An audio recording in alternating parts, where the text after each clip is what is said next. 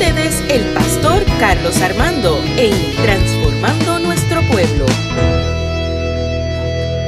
Hey, hey, hey, ¿qué tal? Aquí el pastor Carlos Armando, aquí contento porque estás aquí conmigo, como todos los lunes y como toda la semana aquí en mi podcast Transformando Nuestro Pueblo. Hoy quiero hablar de un tema muy importante y pertinente a este tiempo y, es un tema eh, para los líderes. Eh, si tú eres líder en tu iglesia, eres líder en tu trabajo, eres líder en tu familia, eres líder, donde quiera que tú trabajes como, como líder, este tema es para ti.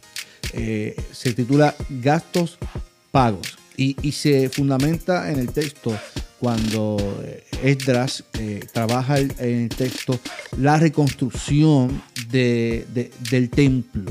Y, es un tema pertinente porque ahí ocurrieron cosas que son muy parecidas a lo que usted y yo pudiéramos estar viviendo como líderes y como gente que quiere alcanzar y lograr sus sueños. Yo te pregunto en esta mañana o en este día, ¿cuántos de ustedes tienen metas?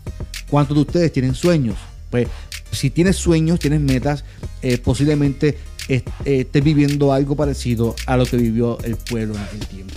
El pueblo eh, tenía el templo, este es el panorama, el pueblo tenía el templo, que el primer templo se había eh, destruido por mandato del rey Nabucodonosor y eh, había un interés de reconstruir el templo.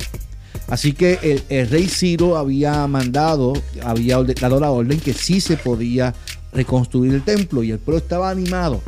Pero usted sabe que cuando usted eh, tiene ánimo, desea lograr sus sueños, siempre eh, en algún momento alguien se opone a lo que tú eh, deseas hacer. Una de las primeras enseñanzas que podemos ver bien marcadas en el, en el texto es que el texto afirma que cuando ellos querían planificar la reconstrucción, era muy importante el no decírselo a los enemigos. Así que, ¿por qué? Porque cuando el, el, el enemigo se enteró de lo que se iba a hacer, eh, hubo un momento, dice el texto de Esdras, que después lo puede leer en su casa, Esdras capítulo 3, que el, el, enemigo comenzó a murmurar y fue a formar, formular unos casos en contra del pueblo que quería reconstruir el templo. Así que fueron a donde el rey y comenzaron a murmurar, hicieron una carta, contrataron a unos consejeros. Esta gente era de almas tomadas y, y, y formaron un caso para que se denegara o denegara la construcción o reconstrucción del templo. Así que eh, algo muy importante que usted y yo podemos aprender de, de esta primera parte del texto de Estras es que nosotros cuando tenemos sueños y cuando tenemos anhelos, no podemos comentarle a todas las personas que se nos presentan nuestros sueños. No todo el que venga a decirte qué bueno es tu amigo y va a participar, va a ser partícipe de tus sueños. ¿Por qué? Porque siempre habrá alguien que se va a oponer a tus sueños. Así que la primera enseñanza que yo te pudiera dar en el texto es eh, que no te juntes con personas tóxicas que quieran destruir tus tu, tu planes, tus sueños. La segunda enseñanza que yo puedo leer en el texto de Esdras es que el pueblo cuando comenzó, dice el texto que comenzó y se juntaron como un solo hombre. Y es importante que ante un mundo que vivimos, eh, donde hay muchas divisiones, hay mucho, hay mucho pensamiento de dividir iglesias, de dividir eh, familias, eh, aquí vemos que constantemente la Biblia habla de que hay un solo hombre, hay, una sola, hay un solo cuerpo y que el pueblo constantemente se animó a trabajar. Así que hubo un contexto de unidad. Así, y, hoy más que nunca yo te invito a que si vas a trabajar en tus sueños, pues mira, hazlo unido a la gente que está a tu alrededor. Nunca dividas, nunca lleves contienda. Hazlo en unidad para que todo pueda ser en el nombre del Señor. Y así como dice Jesucristo, que todos puedan entender que son sus discípulos porque se aman los unos a los otros. Así que la primera enseñanza es que podemos ver es la unidad del pueblo. La segunda enseñanza es que no compartas tus sueños con tu enemigo. No comparta tus sueños con tus enemigos, porque va a levantar calumnias, van a levantar mentiras y, posiblemente eh, el, el, el, que escuche la calumnia se distorsione la visión de lo que pensaba de ti y posiblemente dañe tu testimonio. Aunque eso no es lo más importante, lo importante es que Dios piense de nosotros, pero la realidad es que no debe compartir tus sueños con tu oposición. Así que eh, Esdras, dice el texto en el capítulo 5, versículo 9, que entonces le preguntaron a los ancianos diciéndoles de esta manera, ¿quién os ha dado la orden para reedificar este templo y para restaurar los muros? También les preguntamos sus nombres para hacértelo saber para escribirle los nombres de los que están frente a ellos. Nos dijeron, nos dieron respuesta diciendo, nosotros somos siervos del Dios de los cielos y de la tierra. Y reedificamos el templo que había sido construido hace muchos años, el cual fue construido y terminado por un gran rey de Israel. Pero por cuanto nosotros, nuestros padres, provocaron la ira al Dios de los cielos, él los entregó en manos de Nabucodonosor, el caldeo, de Babilonia, quien destruyó este templo y llevó cautivo al pueblo de Babilonia. No obstante, en el primer año de Ciro, rey de Babilonia, el rey Ciro dio una orden para que esta casa de Dios fuese edificada. Y es entonces que el rey Darío mandó a buscar ese decreto del rey Ciro, cuando autorizó a que se construyeran los muros.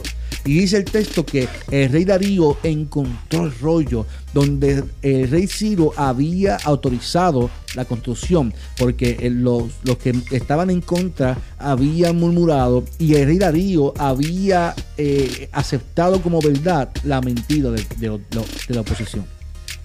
Es entonces donde yo llego a mi tercer punto que podemos ver la fidelidad de Dios a sus hijos cuando los mismos actúan en obediencia a Dios.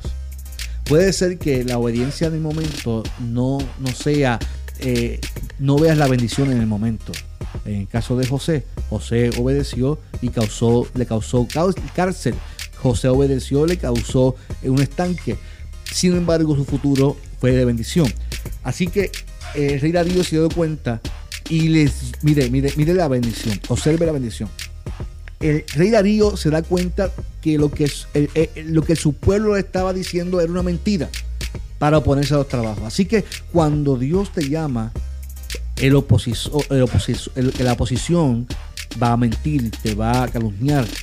puede ser que otros te crean, pero Dios siempre en su fidelidad abrirá los ojos para que toda la verdad salga a la luz. ¿Cuánto dicen amén por eso? Así que es, tiempo de que tú te levantes y siempre mantengas tu, frente en alto. Aunque digan mentiras de ti, mantén tu frente en alto porque si tú le eres fiel a Dios, Dios te va a bendecir y Dios te va a abrir las puertas. Así que eh, eh, eh, Darío se dio cuenta que eran celos, que era simplemente parte de lo que ellos vivían. Y es también es parte de lo que tú y yo estamos viviendo cuando obedecemos a Dios. Hay gente que le da celo, le da rabia por tu bendición. Así que una tercera enseñanza de este texto es que aunque se opongan a nuestros trabajos, hay que mantenernos fieles al Señor. Si Dios te llamó a reconstruir el templo, si Dios te dijo que te iba a prosperar, a proveer, porque suyo es el oro y la plata, Él lo va a hacer porque Dios es fiel. mire, mire lo interesante del texto. El rey Darío actuó por un berrinche de un sector que se opuso a lo que Dios había dispuesto para el pueblo. El rey Darío eh, se opuso porque simplemente escuchó, escuchó, escuchó a, la oposición. El rey Darío se le aclara la verdad y es entonces donde viene la bendición de la fidelidad de Dios. Escuche bien lo que dice el capítulo 6, versículo 6. Mire lo que dice este capítulo. escuche bien. Ahora pues, Tatnai, gobernador de más allá del río, Setar, Bosnay y vuestros compañeros, los oficiales que estáis en la región de más allá del río, apartaos de allí. Dejad la obra de esta casa de Dios a cargo del gobernador de los judíos y de los ancianos de los judíos, para que reedifiquen esta casa de Dios en su lugar. Por mí es dada la orden de lo que habéis de hacer con esos ancianos de los judíos para construir esta casa de Dios. Mire lo que dice el texto. Los gastos de aquellos hombres sean puntualmente pagados de los recursos del rey, de los tributos del más allá del río, para que no cese la obra. Se les dará cada día sin falta lo que sea necesario, novillos, carneros y corderos para los holocaustos al Dios de los cielos, trigo, sal, vino, aceite, conforme a lo que digan los sacerdotes que están en Jerusalén, para que ofrezcan sacrificios de grato olor al Dios de los cielos y oren por la vida del rey y de sus hijos. También he dado órdenes para que a cualquiera que altere este decreto le sea arrancada una viga de su casa y sea clavado empalado en ella. Y que por ello su casa sea convertida en un montón de escombros. Que el Dios que hizo habitar allí, su nombre, derriba a todo rey o pueblo que esté a su mano para alterarlo o destruir esa casa de Dios que está en Jerusalén. Yo, Darío, doy este decreto se ha llevado a cabo con diligencia. Aleluya. Mire, mire, mire lo importante, iglesia, hermano y hermana que me está escuchando. Cuando Dios te pone un sueño en tu corazón, lo hace con los gastos pagos. Un camino de fe se camina en obediencia y en honestidad. En honestidad. Nuestro problema es que no somos honestos muchas veces y queremos hacer las cosas a la cañona y queremos a veces brincar procesos. La realidad es que Dios nos invita en esta hora que me estás escuchando a que vivas en honestidad. Porque la honestidad te va a llevar a, la, tu ver la fidelidad y la provisión de Dios, porque los gastos de Dios ya están pagos. Dios va a buscar la manera de establecer y poner en orden lo que, lo que no está en ante nosotros, vivimos tiempos de escasez, vivimos tiempos difíciles, vivimos tiempos donde eh, ahora mismo estamos en un proceso de pandemia, pero ante este proceso de pandemia y de escasez, hemos visto la mano de Dios, hemos visto cómo Dios sigue abriendo puertas si nos mantenemos fieles al Señor. Hoy yo te invito que te atrevas a soñar en los sueños de Dios, que te atrevas a caminar en los caminos de Dios, que vivas en honestidad, que no compartas tu, tus sueños con tu contrincante, con tu, con tu, con tu enemigo. Sigue soñando. Únete a los demás. No camines solo. Únete a la gente que te va a dar la mano, que te va a levantar. Sé honesto. Mantente fiel al Señor. Porque Dios, si te invitó, Él te va a pagar. Él tiene los gastos pagos. Yo te invito que camines en fe y transformes a este pueblo. No olvides que este es tu pastor, Carlos Armando, en transformando nuestro pueblo. Dios te bendiga.